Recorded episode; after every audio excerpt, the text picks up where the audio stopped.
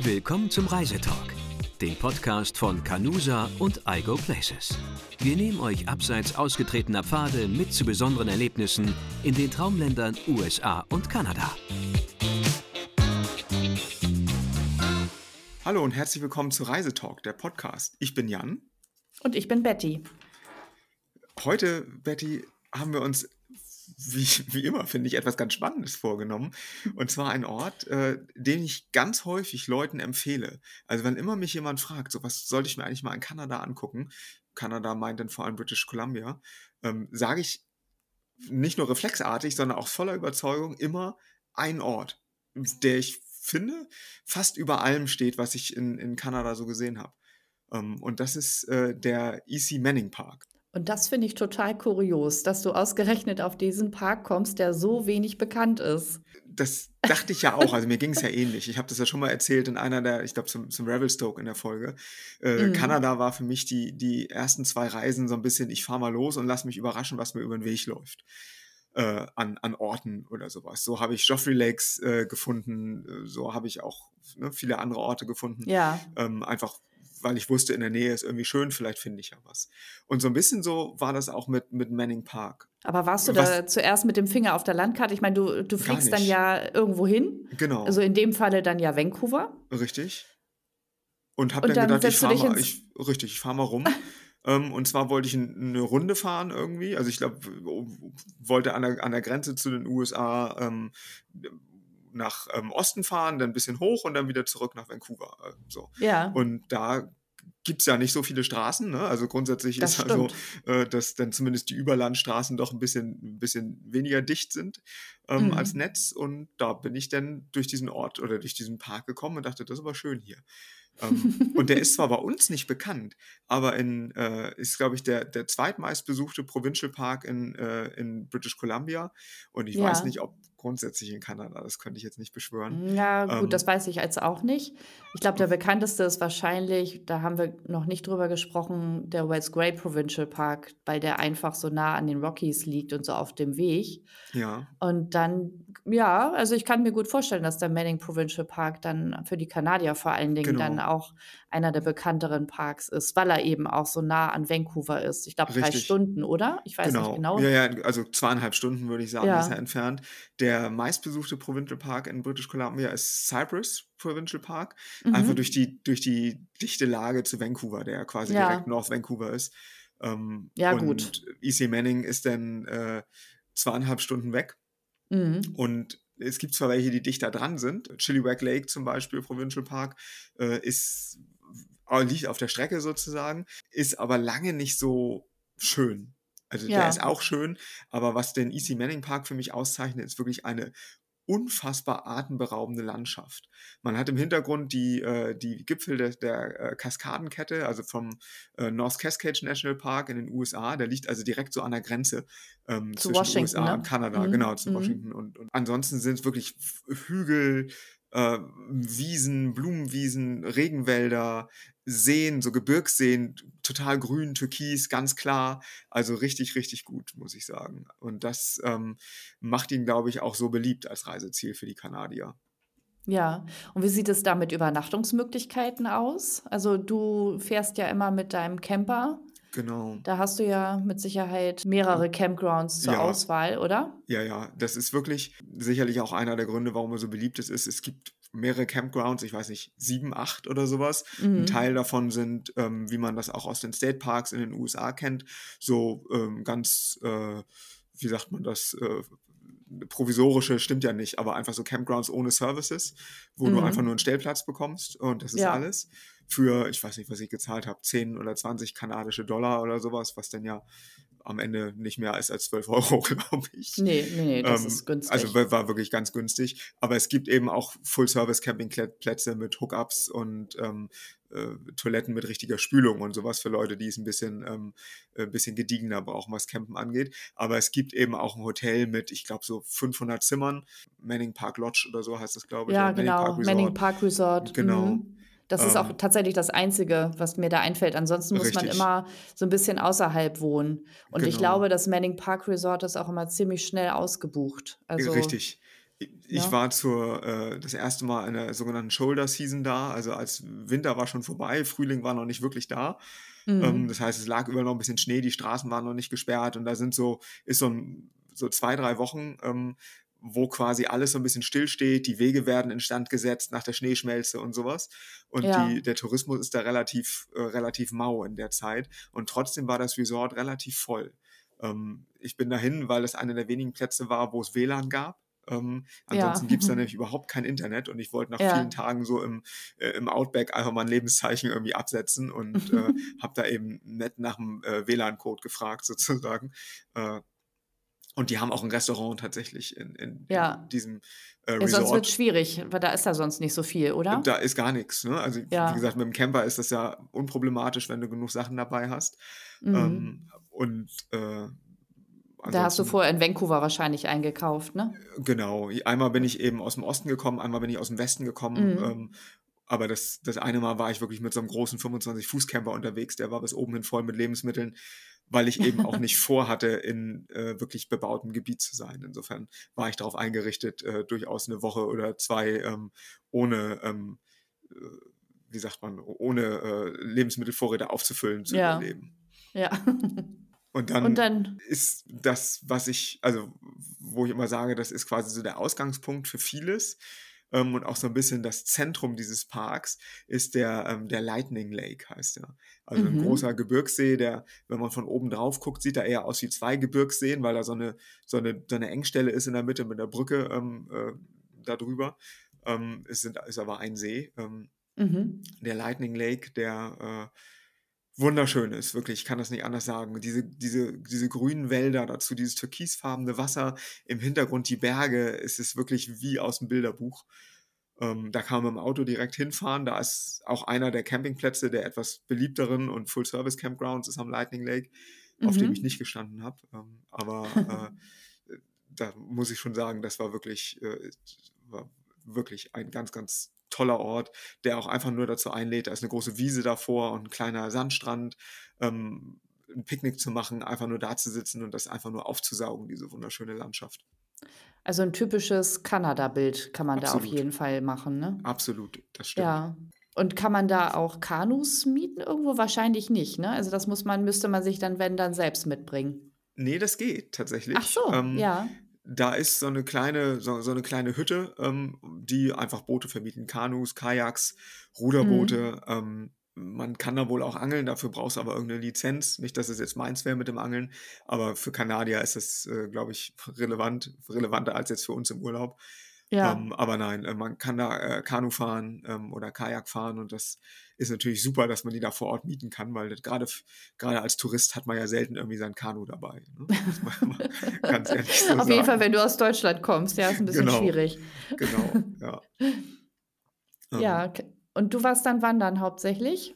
Richtig, der, der Ausgangspunkt ähm, für viele Wanderungen ist auch der Parkplatz vom Lightning Lake. Ähm, mhm ähnlich wie im North Cascades National Park in, in Washington, ähm, ist da in, äh, im EC Manning Park auch der Pacific Crest Trail, dieser, dieser lange ah. Fernwanderweg, der endet ja. da irgendwo. Also das, das nördliche Ende ist da irgendwo. Ich dachte tatsächlich, der geht nur bis an die Grenze zu Kanada, ähm, weil das ja ein amerikanischer Trail ist, dachte ich, aber der geht auch noch ein bisschen durch den EC Manning Park und mhm. hört da auf. Das heißt, man kann eine Wanderung von, ich sag mal, von 15 Minuten bis zu sechs Tagen ist eigentlich alles möglich. Ne? Ach, verrückt. Ja.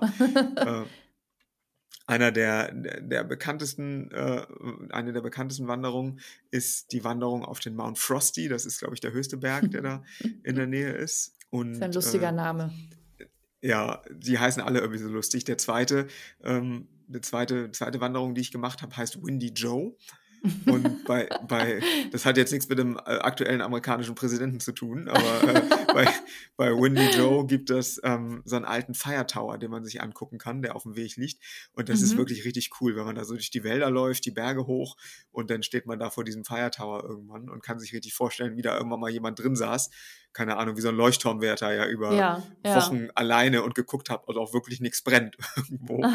ähm, ist schon, äh, ja, schon gerade cool, zur aktuellen Zeit gar nicht so unwichtig. Ne? Aber wirklich, mittlerweile wird mhm. das ja mhm. alles mit Kameras und Drohnen und so gemacht. Ne? Ja. Und wahrscheinlich auch Satelliten, aber ähm, die Teil dieser Tower äh, gibt es einfach noch und das ist natürlich auch irgendwie cool zu sehen, muss ich sagen. Ähm, und wenn man sich, wenn man erlebt, wie abgeschieden das da ist, äh, mhm. ist das, ich möchte nicht sagen, es ist bedrückend, aber es ist bedrückend und euphorisierend zugleich. Weil mhm. einfach wirklich überhaupt nichts los ist. Es ist still bis auf die Natur. Ähm, und dann steht da halt dieser Turm und du stellst dir vor, da hat jetzt jemand einfach wochenweise gewohnt irgendwie, so im, im Nichts mit den Bären. Das ist schon, ja. schon wirklich beeindruckend. Aber das ist ja auch irgendwie interessant, wenn du sagst, das ist äh, der zweitmeist äh, besuchteste Park in British Columbia und dann ja. sind da eigentlich so wenig Leute. Das verläuft sich wahrscheinlich auch aufs genau. ganze Jahr gesehen, ne? Einmal das und viele fahren eben zum Lightning Lake mit dem Auto. Und mhm. dann gibt es noch so einen ähm, äh, Cascade Overlook, heißt das, glaube ich, so einen Aussichtspunkt, den man zumindest im Sommer mit dem Auto ansteuern kann. Im, im Winter und im Frühling, Herbst ist er wegen Schnee meistens gesperrt. Mhm. Ähm, und von da ist ein bisschen erhöht, dann kann man von oben so ein bisschen auf die Berglandschaft gucken, ohne zu wandern. Das machen dann doch wirklich viele. Ähm, die wenigsten, würde ich sagen, wandern nachher wirklich irgendwie 20 Kilometer oder sowas. Ne? Denn das, ja. was die Wanderung da schon auszeichnet, die meisten zumindest, ist, dass sie doch ein bisschen weiter sind. Ne? Also mhm. sowohl jetzt äh, Frosty und Windy Joe sind, glaube ich, beide über 20 Kilometer und zumindest Frosty hat, glaube ich, 1500 Höhenmeter ähm, äh, die man überwinden muss, was schon auch wirklich eine Menge ist für so eine Wanderung. Ja, klar. Also wäre dann schon eher was, also als leichte Wanderung würde ich das jetzt nicht mehr so bezeichnen, äh, richtig? Nee, nee, nee, nee, nee. Das ist schon wirklich eine schwere Wanderung, die jetzt sicherlich auch niemand macht, der irgendwie ungeübt ist. Aber mhm. wenn man eine leichte Wanderung sucht, kann man entweder eine Runde um den Lightning Lake laufen oder eben nur ein bisschen um den Lightning Lake. Also wenn man ganz rumläuft, sind es, glaube ich, dadurch, dass der relativ groß ist, auch so irgendwie vier, fünf Kilometer. Mhm. Ähm, aber es ist eben alles ebenerdig. Ja. Ja. Also das fällt nachher gar nicht auf. Es ist wirklich wie ein schöner Spaziergang und ist total, total schön, dass hinter jeder Ecke sieht der, sieht nicht nur der See anders aus, sondern auch die Landschaft. Weil man sich ja quasi einmal im Kreis dreht während der Wanderung, ist es so, mhm. dass du mal irgendwie ein paar Wiesen hast, mal bist du im Wald, ne, mal bist du am Strand und mal bist du, äh, also es ist wirklich ganz, äh, ganz nett gemacht und das ist ein vernünftig gehbarer Trampelpfad irgendwie und äh, abgesehen von jetzt so ein paar Metern Höhenunterschied bleibt es eben direkt, wie man sich das am See so vorstellt, ebenerdig. Ja, ähm, aber was mich ja auch immer viele Kunden dann fragen, ähm, wenn die in Westkanada unterwegs sind, wie sieht das denn aus mit Bären? Das Thema hatten wir, glaube ich, schon mal, mhm. aber da denke ich mal, wenn ja. da auch nicht so viele Touristen sind, und es eigentlich relativ ruhig ist, genau. Also ist die Chance, Bären zu sehen, ja gegeben, ja, auf ja. jeden Fall. Ne? Die ist gegeben und, auch und die ist auch nah. groß, genau, ja. die ist groß. Mhm. Ähm, äh, am Lightning Lake selber habe ich jetzt weder was darüber gelesen, noch selber irgendwie einen Bären gesehen. Ich bin danach, ähm, also die, der Lightning Lake ist Teil einer Seenkette. Thunder, Strike, Flash oder so heißen die anderen drei. Seen. Und wenn man bis zum, ich weiß jetzt nicht, wer der, der am weitesten entfernteste ist, glaube ich, Thunder Lake. One Way ist bis zum Thunder Lake 12 Kilometer. Das heißt, wenn man hin und zurück läuft, sind es nachher auch irgendwie 24 Kilometer, aber wie gesagt, alles relativ ebenerdig und teilweise mhm. durch Regenwald und ähm, spätestens wenn man den Lightning Lake hinter sich gelassen hat, wird es eben sehr, sehr einsam und auch sehr verwachsen auf dem Trail. Mhm. Also gefühlt hätte ich eine Machete gebraucht, um mir den Weg irgendwie freizuschlagen ähm, dahin. Und da war es schon so, dass ich auch wirklich damit Laut gerechnet habe, genau, dass ich wirklich damit gerechnet habe, in der jeder Ecke einen Bären zu sehen. Das heißt, ich habe dann, äh, hätte man gesagt, wie, wie, wie das äh, junge Mitbürger in der U-Bahn oder in den Straßen von Hamburg oder LA machen. Ich habe mein Handy mit lauter Musik spielen lassen äh, und äh, habe dazu einfach, äh, wenn mir danach war, irgendwie mitgesungen und ein bisschen bin nicht leise gelaufen, einfach nur damit mhm. irgendwie klar ist, wenn ich jetzt um eine Ecke komme, hat mich der Bär gehört, bevor ich ihn gesehen habe und das war einfach mein Ziel und es hat relativ gut funktioniert. Wenn immer Leute, das wenn ich dann doch mal Leute gesehen habe, mache ich das logischerweise aus, weil es dann irgendwann auch nervig ist für, für andere, aber da ja. war tatsächlich über äh, also die fünf Kilometer um den Lightning Lake war eine Sache, aber die verbleibenden 15 Kilometer war ich alleine ähm, und habe wirklich niemanden getroffen und da hat es dann logischerweise auch keinen gestört, dass ich ja. gesungen habe oder Musik anhatte. Höchstens den Bären, der Höchstens dann ja ausgeblieben Bären. ist. Gott sei Dank, ja, richtig. oh Mann, okay. Ich glaube, ich bin ganz ehrlich, ich hätte da schon ein bisschen Angst gehabt. es ist schon ein komisches Gefühl, weil ja. einfach dadurch, dass das ähm, so am Wasser ist, ähm, dann wird das Holz mal morscht, ne? dann fallen, fällt mal ein Baum ins Wasser oder mhm. sowas grundsätzlich. Das heißt, du hörst relativ viele Geräusche von mhm. der Natur. Es sind viele Vögel dort unterwegs, viele ähm, in Kanada, die so, so, ornithologisch interessiert sind, fahren dahin, mhm. um Vögel zu beobachten. Adler und was auch immer da sonst noch so an Vögeln wohnt. Ja. Ähm, das heißt, es ist überall Geräusch. Ne? Ja. Also jetzt kein Menschengeräusch, sondern einfach Tiergeräusch. Und dann mhm. überlegst du schon, was war denn das jetzt, was du da hörst? ne? ähm, war mhm. das jetzt mhm. groß genug und äh, stelle ich mich jetzt einfach nur an oder ist das einfach meine Fantasie, die mir einen Streich spielt? Mhm. Ähm, am Ende des Tages habe ich, wie gesagt, nie dort einen Bären gesehen. Auf dem Campground mal. Äh, ja. also in den Morgenstunden, ne? wenn man dann irgendwie in der Morgendämmerung rausgeht oder so und wundert sich, wer, wer macht denn da so einen Lärm? Ist das der Nachbar oder so, der da versucht, an der Mülltonne irgendwas zu machen? Aber nein, es ist doch der Bär. Sowas halt eher. Ne? Aber ja. jetzt tatsächlich beim Wandern ähm, hatte ich das äh, das Glück noch nicht. Ne? Ja, ich meine zum Glück im wahrsten Sinne des Wie auch Wortes, immer. Ne? ne? Also genau, man möchte, ja. wenn dann höchstens den Bären mal von außen, äh, von weiter weg sehen. Bitte von außen, ja. von außen auch. Nicht im Camper sitzen, ist ja genau. auch nicht genau. so schön. Nee, nee, das stimmt. Ja, okay. Ja, ja, gut, muss man halt hm, sich drauf einstellen. Richtig. Ansonsten gibt es ja außer lauter Musik auch noch ein paar andere Tricks, aber. Ja die, die Glocken, Glocken, Glocken bringen genau. wohl gar nichts. Ne? Also nee, wenn man so mit Rangern gehört. sich unterhält, sagen die alle, ja, mit den Glocken können die Leute nervös machen. Das ist aber auch alles, den Bären interessiert das nicht, ob ihr da ein Glockenspiel spielt oder nicht.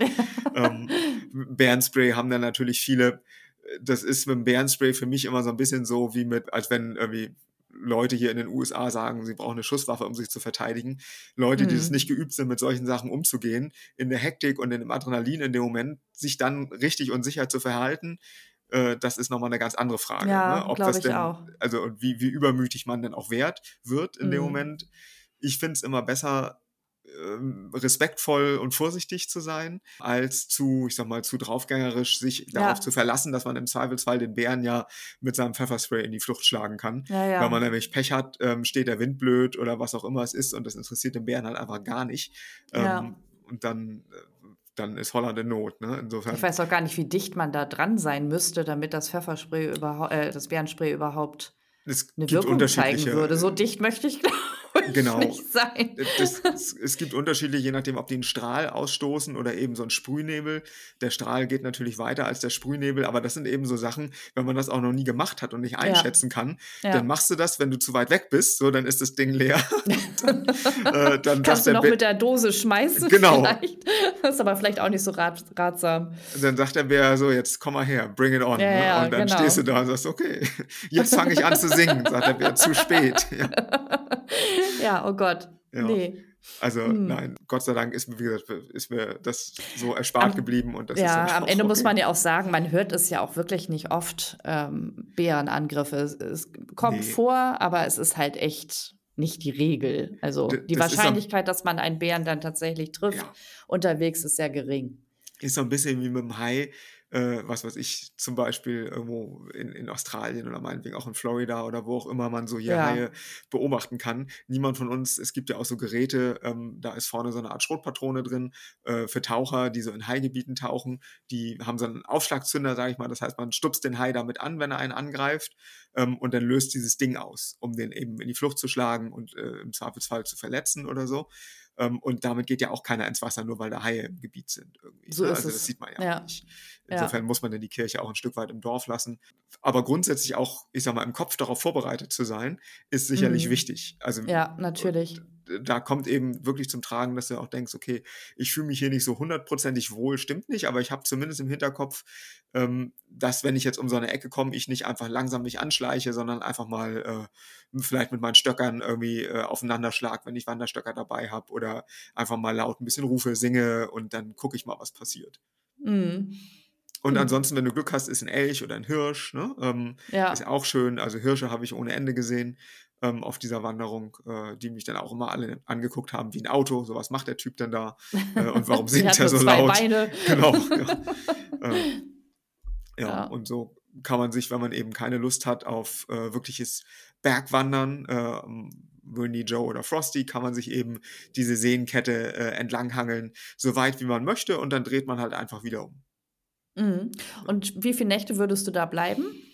Also ich finde, je nachdem, wie, also was so der, der, der, ähm, der Wanderplan vorsieht, sage ich mal, finde ich zwei Nächte grundsätzlich total in Ordnung. Mhm. Ähm, ich könnte sicherlich auch viel länger bleiben, wenn ich wirklich Lust auf Wandern habe oder denke, ich will noch mal einen Tag so richtig ausspannen, würde ich vielleicht noch einen Tag dazu nehmen. Aber ich glaube, wenn man so ankommt, äh, einen Tag, um sich zu orientieren und so ein bisschen spazieren zu gehen an der einen oder anderen Ecke und dann vielleicht einen Tag, um so ein bisschen mehr zu wandern.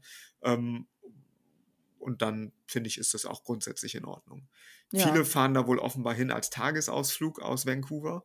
Zumindest ja, gut, viele Kanadier.